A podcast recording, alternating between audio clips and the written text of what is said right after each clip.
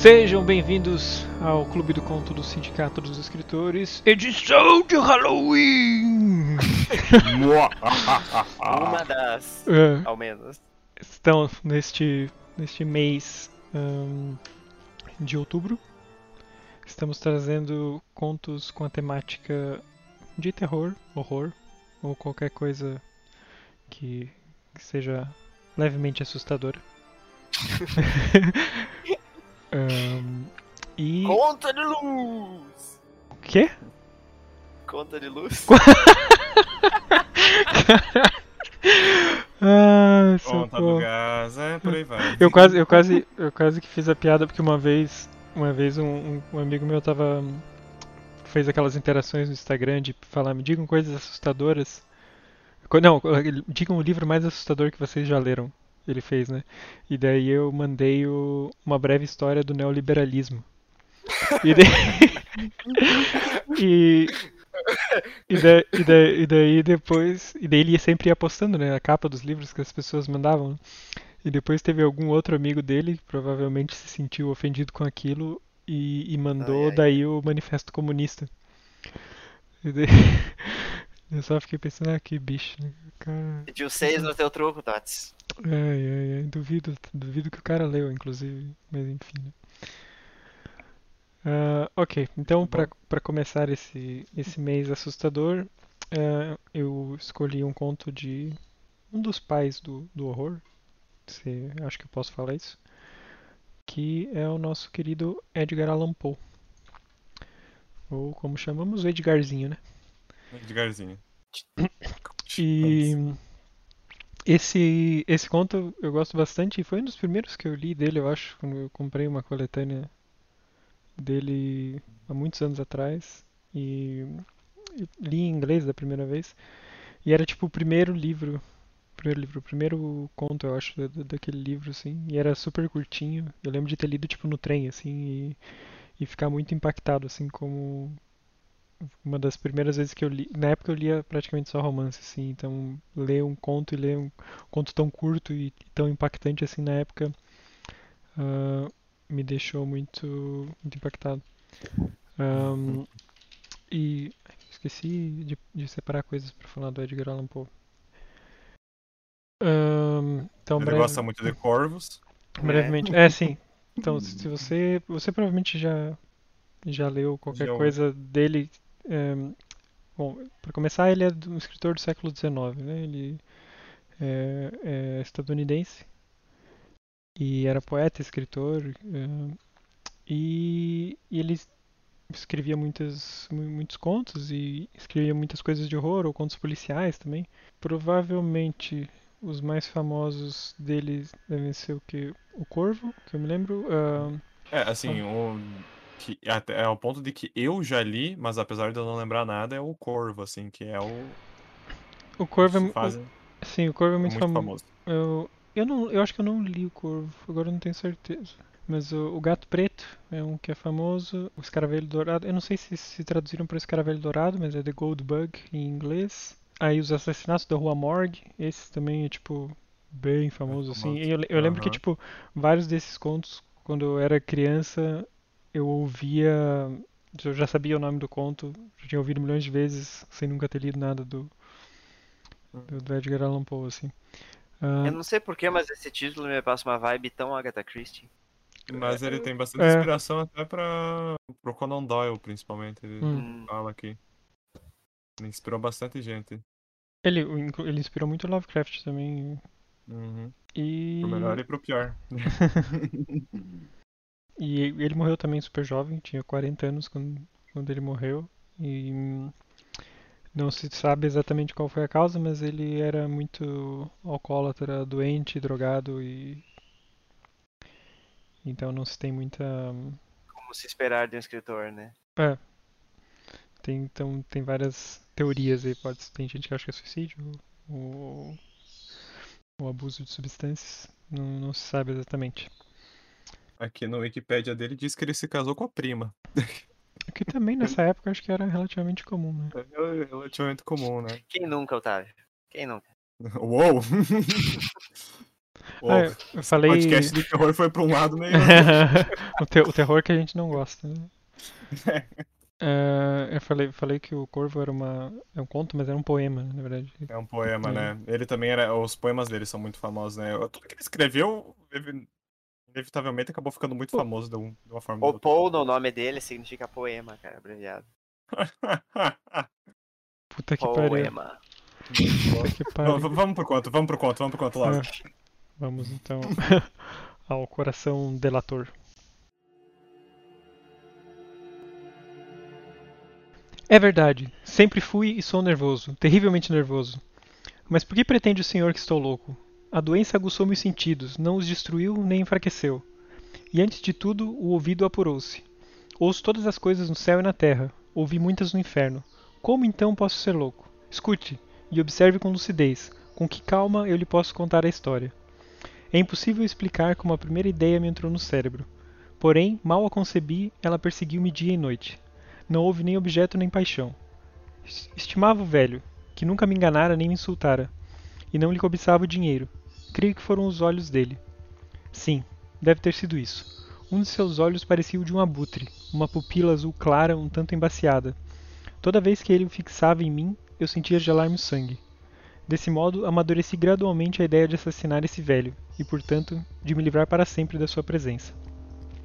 Agora vejamos. O senhor julga-me doido. Os loucos nada sabem, mas o senhor me deveria ter visto. Viria com que prudência agir, com que precaução, com que sagacidade e dissimulação pus mãos à obra. Nunca me mostrei tão amigo do velho quanto na semana anterior ao assassinato. Todas as noites, pela meia-noite, dava volta à chave e abria a porta do quarto dele.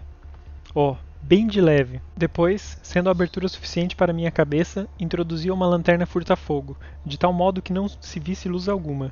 Depois enfiava a cabeça na fresta. Oh, o senhor havia de rir, se visse com que habilidade eu enfiava a cabeça ali, movendo-a lentamente, muito devagar, para não perturbar o sono do ancião. Levava uma hora para introduzir toda a cabeça na abertura, a fim de poder vê-lo deitado na cama. Ah, um louco seria tão cauteloso? Depois, quando tinha a cabeça toda no quarto, abaixava a lanterna com tanto cuidado, com tanto cuidado, porque os gonzos rangiam. Abaixava de maneira que um único raio de luz caísse no olho do abutre. E assim fiz sete longas noites, justamente à meia-noite, porque sempre lhe encontrei a vista fechada, e desse modo não podia agir. Não era, pois, o velho que me vexava, mas seu olho diabólico. E todas as manhãs, ao romper do dia, eu entrava-lhe resolutamente no quarto, falava-lhe corajosamente, chamando-o pelo nome, em tom agradável e perguntando-lhe como passara a noite.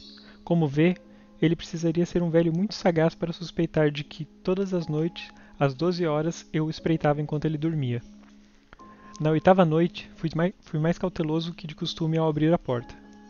O ponteiro do relógio movia-se mais depressa do que a minha mão. Nunca antes dessa noite sentira o grau do meu poder, da minha própria sagacidade. Contive a custo uma sensação de triunfo. Sabia que estava ali, abrindo a porta pouco a pouco, e ele nem suspeitava das minhas ações, das minhas intenções secretas. Ri-me baixinho a essa ideia, e ele talvez me tenha ouvido, pois de súbito agitou-se na cama como sobressaltado. Agora o, se- o senhor poderia pensar que recuei. Engana-se, porém.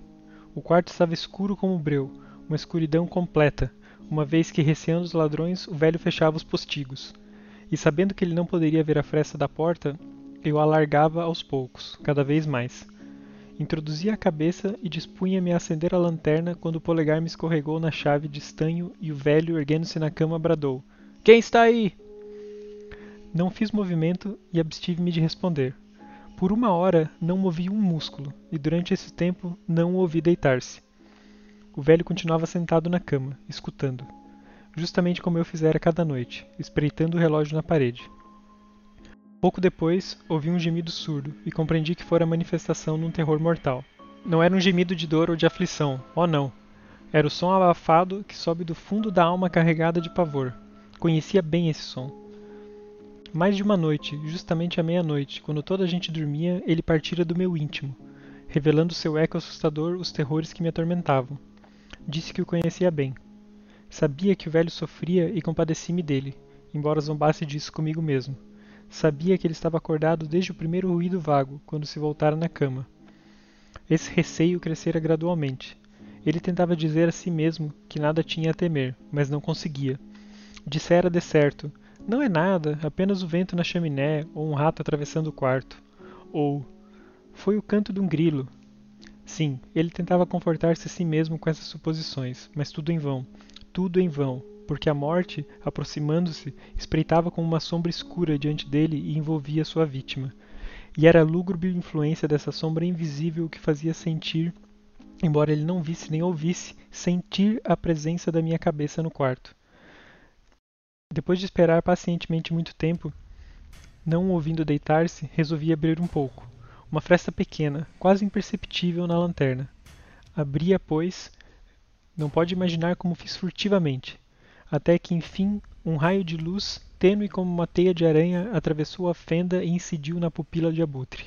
Vendo-a aberta, arregalada, senti um assomo de fúria. Enxergava distintamente, um azul embaciado, coberto pelo véu que me arrepiava a medula. Nada consegui ver do rosto ou do corpo do ancião, pois dirigia o raio de luz precisamente para esse ponto diabólico. E agora não lhe disse que se engana, qualificando da loucura da superexcitação dos sentidos, Saiba, pois, que nesse instante me chegou ao ouvido um som rápido e fraco, surdo como o tic-tac de um relógio enrolado em algodão. Conhecia-o bem. Era a palpitação do coração do velho. Isso me aumentou a raiva, como o rufo do tambor estimula o soldado. Ainda uma vez refreiei a cólera e esperei. Mal respirava. Mantive a lanterna imóvel. Tentei conservar o raio de luz fixo na pupila infernal. Entretanto, a palpitação diabólica crescia tornava-se mais rápida, e a cada momento mais forte. O ancião devia estar tomado de um terror extremo. Compreende-me bem? Disse-lhe que sou nervoso. Assim é. Ademais, a essa hora morta da noite, no silêncio terrível da velha casa, um ruído estranho como aquele me enchia de um terror desvairado. Dominei-me mais alguns minutos e continuei imóvel, mas a palpitação tornava-se mais forte, mais audível. Julguei que o coração lhe estalasse. E uma dúvida assaltou-me. Algum vizinho poderia ouvir. Soara a hora do velho. Destapei a lanterna com um brado e precipitei-me no quarto. Ele soltou um grito, um só. Num instante eu o deitei no chão, fazendo cair sobre ele a cama pesada. Então sorri alegremente. A proeza fora levada a cabo. Mas por vários instantes o coração continuou a pulsar, com um som surdo. Isso, porém, não me perturbou. Ninguém o poderia ouvir através das paredes. Afinal cessou. O velho morrera. Afastando a cama, Examinei-lhe o corpo. Sim, ele estava morto, bem morto. Pousei-lhe a mão sobre o coração, e ali a deixei alguns minutos. A palpitação cessara. Ele estava morto, e sua pupila diabólica não me tornaria a perturbar. Se o senhor ainda me julga louco, compreenderá que se enganou quando eu lhe descrever as precauções que tomei para ocultar o corpo. As horas passavam e eu trabalhava ativamente, mas em silêncio. Em primeiro lugar, esquartejei o cadáver, Cortei-lhe a cabeça, os braços e as pernas. Depois, levantei três tábuas do soalho, ajeitei tudo no vão e tornei a colocar as tábuas, com tanta habilidade e tanta astúcia que nenhum olhar humano, nem o dele, poderia notar a menor anormalidade. Não havia mais o que limpar. Mancha de espécie alguma, nenhum salpico de sangue. Eu fora muito prudente. Uma tina recolhera tudo. Terminei minha tarefa às quatro horas da madrugada. Ainda estava escuro como a meia-noite. Quando o relógio deu as duas, bateram à porta da rua. Fui abri-la com o coração despreocupado, pois que podia recear agora. Dei com três homens que se apresentaram gentilmente como oficiais de polícia. Ouvindo um grito durante a noite, um vizinho tinha suposto que podia ser um crime e havia informado o posto policial, que designara aqueles funcionários para revistar a casa. Sorri. Que podia recear? Convidei-os a entrar. Quem gritara fora eu mesmo, em sonho. O velho, expliquei eu, estava ausente, no campo. Acompanhei os visitantes por toda a casa, incitei-os a revistarem-na e a revistaram bem. Guiei-os, enfim, ao quarto dele. Mostrei-lhe os objetos de valor, seguro, imperturbável. Entusiasmado pela minha confiança, levei cadeiras para o quarto e convidei-os a descansarem do trabalho, enquanto eu, com a audácia do triunfo completo, posicionei a minha cadeira bem em cima do ponto onde jazia o corpo da vítima. Os policiais estavam satisfeitos. Meu comportamento os convencera. Sentia-me singularmente à vontade. Os visitantes sentaram-se e, enquanto eu respondia jovialmente, passaram a tratar de assuntos banais. Pouco depois, porém, senti que empalidecia e desejei que eles se retirassem. Doía minha cabeça. Um ruído chegou-me aos ouvidos. Eles, porém, continuavam sentados, conversando. o som tornou-se ainda mais distinto. Fui adquirindo cada vez mais clareza. E eu falava para me livrar daquela sensação. Ela, porém, não cessava e era cada vez mais definida, até que enfim compreendi que não provinha dos meus ouvidos. Com certeza empalideci horrivelmente. Falava com mais fluência, levantando a voz. Todavia, o som se tornava mais forte. Que podia eu fazer? Era um som fraco, rápido e surdo, semelhante, semelhante ao tic-tac de um relógio enrolado em algodão. Eu arquejava e os policiais nada ouviam.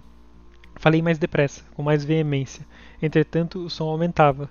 Levantei-me, discutindo sobre qualquer coisa em voz alta, com gestos desordenados. O som continuava a aumentar. Por que eles não se retiravam? Atravessei o quarto de um lado ao outro, a passos pesados, como que enfurecido pela obsessão daqueles homens. Mas o ruído crescia. Oh Deus, o que havia de fazer? Espumava, delirava, praguejava, apanhava a cadeira em que me sentara, arrastei-a nas tábuas, mas o som sobrepujava tudo e continuava a aumentar. Tornava-se cada vez mais forte, mais poderoso, mais retumbante, e os policiais conversavam e sorriam satisfeitos. Seria possível que eles não ouvissem? Deus Todo-Poderoso? Não, não. Eles ouviam, suspeitavam, sabiam, zombavam do meu horror. Foi o que pensei e continuo a pensar. Tudo seria preferível àquela agonia. Qualquer coisa era mais tolerável do que aquele escárnio. Não podia atuar por mais tempo os sorrisos hipócritas. Senti que devia gritar ou morrer. E então, mais uma vez, escute, mais forte, mais forte, mais forte, mais forte. Miseráveis! bradei. Não preciso mais disfarçar. Confesso o crime. Levantem as tábuas. Ali, ali, é a palpitação de seu coração odioso.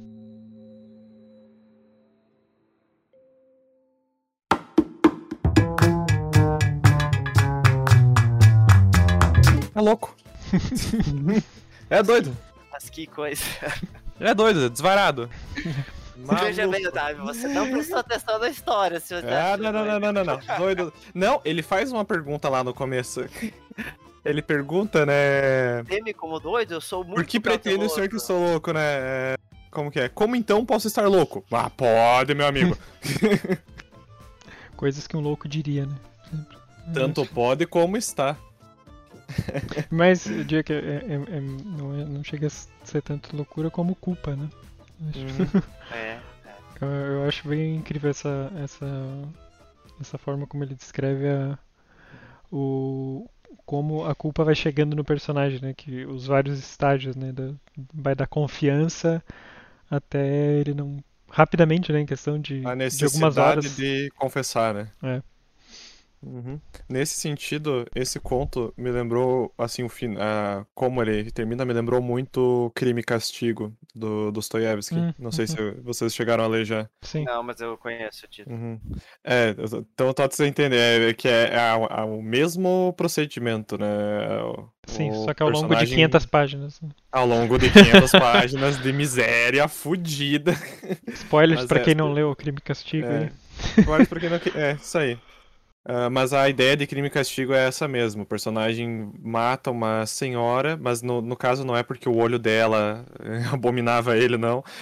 É porque ele precisava do, do- de dinheiro e ela tinha ah, artefatos que ele poderia penhorar, né?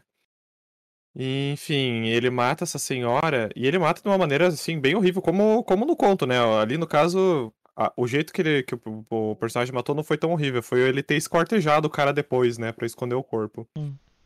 Mas no Crime e Castigo ele mata essa senhora, só que aí depois são 400 páginas dele vivendo com a culpa desse crime, né? E como que isso vai consumindo.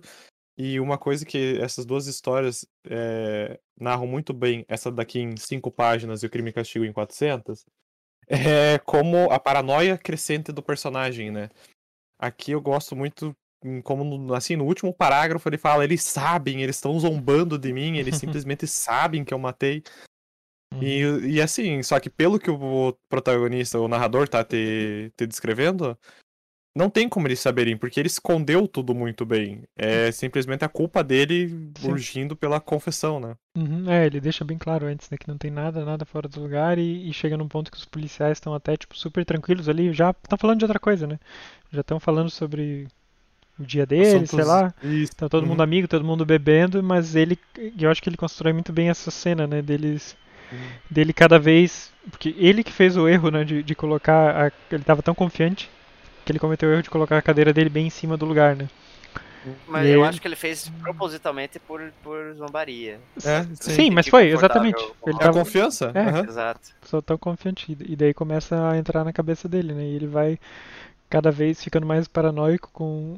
Achando que, que os policiais sabem, né? Tipo, ele passa a Uhum. achar que a forma como eles estão ignorando e falando de outras coisas é uma forma de zombaria, né? Pra ele. Uhum. Eu acho que a frase mais importante dessa história pra entender, né, como, como chegou no que chegou é a primeira, de longe, assim. O autor já te entrega tudo na primeira frase. Isso pra mim foi o mais impressionante, principalmente na, na releitura, né?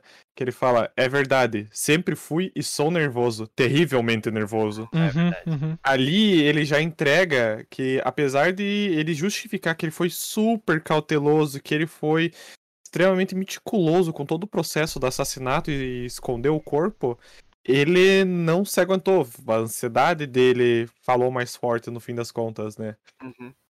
Essa angústia. Então eu acho que esse é um detalhe muito interessante que na releitura bate mais forte no, no leitor, assim. Ver que desde a primeira linha o autor já tinha toda a personalidade desse personagem. Por mais que ele esteja, te- tenta provar o contrário pra quem ele tá confessando, porque aqui ele tá confessando de novo, né? uhum. É, a narração seria uma segunda confissão. É, e como essa pessoa já estava quebrada desde o começo, né? Sim. Acho muito interessante. Sim, tanto que chegou no ponto de matar o, esse- o, o velho, né? Que não, não diz bem exatamente qual é o. se é o pai dele ou o que, que é, né? Qual é a- o Eu relacionamento. entendi que ele era tipo um hóspede, que ele era tipo uma. É, não, não ficou uh, clara Uhum. essa dinâmica entre eles, mas eu Uhum. acho que pode ser, por exemplo, um, um, um vizinho ou. Eles moram na mesma casa. Eu, eu achei que era É, o pai eu, dele. Eu, eu pensei, que- eu pensei que poderia ser uma. Qual que é o termo que eles usam? Não é hotel nessa época. Uma hospedaria, assim, sabe? Hum. Vizinho de, de quarto, eu diria, na verdade. Algo se meio psicose. sabe? E algo que eu gostei bastante desse conto é que ele se refere ao narrador várias vezes durante o conto.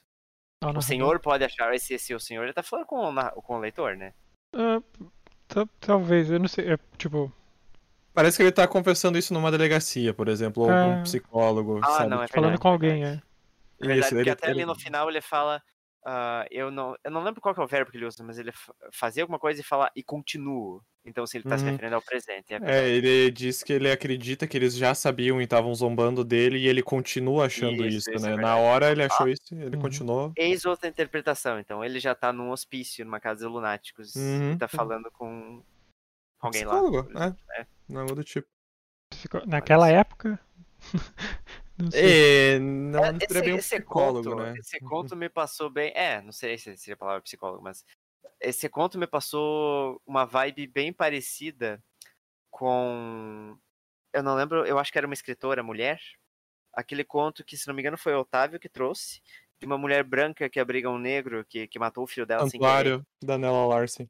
Isso, me lembrou bastante aquele conto, sabe? Essa, essa Uhum. dinâmica. Porque o- as autoridades vão na casa também, né? Ali. Uhum. E, só que a diferença é que naquele conto nada é descoberto, né? A mulher só amaldiçoa o cara, vá, vá. Eu, eu sei que a tua vida é Uhum. fodida, então vá. Agora, eu achei cu- curioso, assim, fiquei pensando no. Por que que ele matou o cara, assim, né? Porque ele fica falando desse olho, né? Eu acho Ele- que o cara era doido, eu tô falando. Você acha que ele era louco mesmo? cara- eu acho que ele era. Eu acho É. que ele era surtado com alguma coisa com esse personagem aí. Que- Tipo, e ele usou o olho como Porque, justificativa. tipo, é, o né? olho do cara parece que é tipo. O cara era cego de um olho ou algo assim, que ele disse que era, um, era meio esbranquiçado, né? O olho do cara. Mas- Porque aí tem outra característica desse conto, é com como ele, ele dança, faz, dança uma valsa com a fantasia, né? Tipo, na descrição que ele fala, o olho de abutre, ele é, é meio fantástico algumas coisas, como ele descreve, né? Não sei se vocês tiveram essa Eu, mesma eu sei- é, impressão. pois é, eu tive, só que eu não, eu não analisei se isso seria uma intenção do conto ou, Ou do do personagem. personagem, sabe? Hum. Pra mim foi mais um estilo do, do Alan Poe mesmo. Uhum. É, que, eu que tu achei que Tots? Eu achei que era tipo uma, uma analogia que o personagem faz mesmo, tipo, Uhum. olho de abutre. Ele, tipo, é, é um pouco. é. É. o tipo o desprezo que ele sente pelo velho, de, Uhum. de alguma forma, né? Uhum. É, e, e poderia ser uma forma dele dizer que é o, o olhar que o velho dava pra ele É uma forma que ele despreza, né? Que, que é, que é o que ele É. É, quando. tem problema no fundo. Só que ele se, ele se refere apenas a um olho, como tendo Pois essa é. característica. Então, Uhum, Pupila azul deixa- clara e um tanto embaciada. uhum. Pois é. aí teria Mas é um mais negócio que fácil só arrancar um olho do velho, porra. Não Uhum. matar, não. Mas eu não sei, eu, eu ainda acho que é mais pro lado do, de ser, tipo, o pai dele, porque ele diz que, tipo, quando olhava ele, ele, ele sentia o sangue gelar, né? Tipo, É, talvez e- algo, e- tipo, de ao longo dos anos, tipo, imagina que o pai bateu nele a vida toda, tratou ele mal, agora ficou velho, Uhum. supostamente ele tem que cuidar do pai, e ele tem todo esse E- rancor, e daí, e, e, sei lá, imagina que cada vez que o pai dele olha pra ele com aquele olho, ele, sei lá, lembra quantas vezes o pai dele bateu nele, ou algo assim, durante a vida, e ele tem esse ódio latente, né? Algo assim. Eu acho. É, pode ser, mas eu acho que, que não. Eu acho que eles são assim mais estranhos, porque tem algumas passagens que me fazem pensar isso. Ele fala. Nunca fui tão próximo do velho quanto nessa última semana. Ah, sabe? mas então, não necessariamente. Então, mas eu ainda acho que isso ajuda a bater, porque não necessariamente porque a pessoa é teu pai que você vai ser próxima dela. Não, justo, mas É, ele ainda. É que assim, o velho ainda fala quando ele se sobre- tem um sobressalto de acor- acordar, né, com barulho. Quem, Quem, que está era? aí? É, não ia é. supor que seria o filho? É, pois é. Na verdade, assim, o que eu acho, ah, não, não tanto nessa, nessa discussão, mas no, no motivo dele matar o velho, apesar dele dizer que era pelo olho, no final ele já estava começando a adicionar motivos, porque ele chega a falar do coração, de como ele odiava a batida do coração do velho também, ele, ele chega a mencionar isso pouco antes de, de fato, né, matar Uhum. ele. Como ele tinha. E aí você consegue ver que é um desprezo meio generalizado pela figura desse velho. Sim. Então, o olho foi o que ele usou como justificativa, mas ali tinha uma bagagem por trás disso Sim. aí. É, a, a ideia de ser o pai dele, é claro, claro que é válido, mas Hum. eu acho que é, que é muito. Não é transparente na história, né? se Não, for. é claro. Seria mais como quase até um easter egg, sei lá. Hum. Tão, tão, sub, tão sutil que é. É, e, e a batida do coração, Tots. o coração delator. O que que. Eu, não, eu queria pedir pra vocês o que, que vocês acharam dessa pegada ali de o que, o que deixa ele louco é começar a ouvir na cabeça dele a batida do coração, né? Sim, eu, eu gosto muito de como ele descreve do, parece um relógio envolvido em algodão. E, ah, nossa, eu também, eu adorei essa descrição, cara. Achei muito boa. mas e, e ele usa em algumas algumas vezes ele faz a mesma descrição, né? Ele usa a mesma tipo aqui essa do algodão ele usa duas vezes, né? Que é uma quando ele faz a primeira vez quando ele mata ali o velho, ele fala que é acho que é quando ele mata ou quando ele escuta o coração do velho ele ele descreve assim, né? Tic-tac de um relógio enrolado em algodão. E depois lá, quando ele começa a ficar maluco e ouvir de novo, ele usa essa mesma descrição, né? Ele, ele usa esse recurso pra, pra indicar que é o mesmo, né? relógio Mas... É, É, mas na segunda vez, mas na segunda vez ele não se dá conta que é o, o coração ainda, né? Quando Sim. ele descreve assim. mas ele... Mas o leitor sim, né? Tipo, é pro, é Uhum. pro leitor essa descrição. Uhum. Ah, e... E eu, eu, eu acho que tipo, o que ele ouviu foi o coração dele mesmo. Acho que ele tava tão na noia que ele Uhum. começou a ouvir o próprio coração e achar que era o do velho. O que Uhum. agora, pensando, talvez também. Não sei se pode também dar mais uma. ajudar na teoria de ser filho, mas. A culpa, né? Consumindo. Uhum. Mas eu acho legal como ele se contradiz em menos de. No, no mesmo parágrafo, né? Que ele fala, eu arquejava e os policiais nada ouviam, né? No caso, o som, só ele tá ouvindo até então. Uhum. Mas aí, tipo, pouco depois ele fala, eles ouviam, suspeitavam, eles sabiam. Uhum. Sabe, tipo, como, como o negócio foi rápido, sabe? Tipo, É, foi, é, é, foi um, escalou bem rápido ali. Escalou bem, Eu bem acho que rápido. esse desespero dele se deve à, à percepção de- do barulho ter aumentado. E no Uhum. começo a confiança, ah, eles não estão ouvindo. Mas depois ele pensa, poxa, mas tá tão alto, como que eles não estão ouvindo? Sabe? Uhum. Ele, ele, tem um, um ataque de pânico. Ele, tipo, a crise de ansiedade que vira um ataque de pânico é, tipo, bem. Muito, muito bem descrito. e como, como acontece, assim, muito real. É, eu gosto muito dessa passagem aqui que ele fala. O som tornou-se mais distinto, foi adquirindo cada vez mais clareza, e eu falava para me livrar daquela sensação. Ela, porém, não cessava e era cada vez mais definida, até que, enfim, compreendi que não provinha dos meus ouvidos. Que Uhum. não é. E, e- e, sabe, tipo, isso abre espaço para tanta coisa, sabe? E é tão bem É. descrito. Uhum. É isso que eu achei mais im- impressionante de toda, de, de toda essa história, né?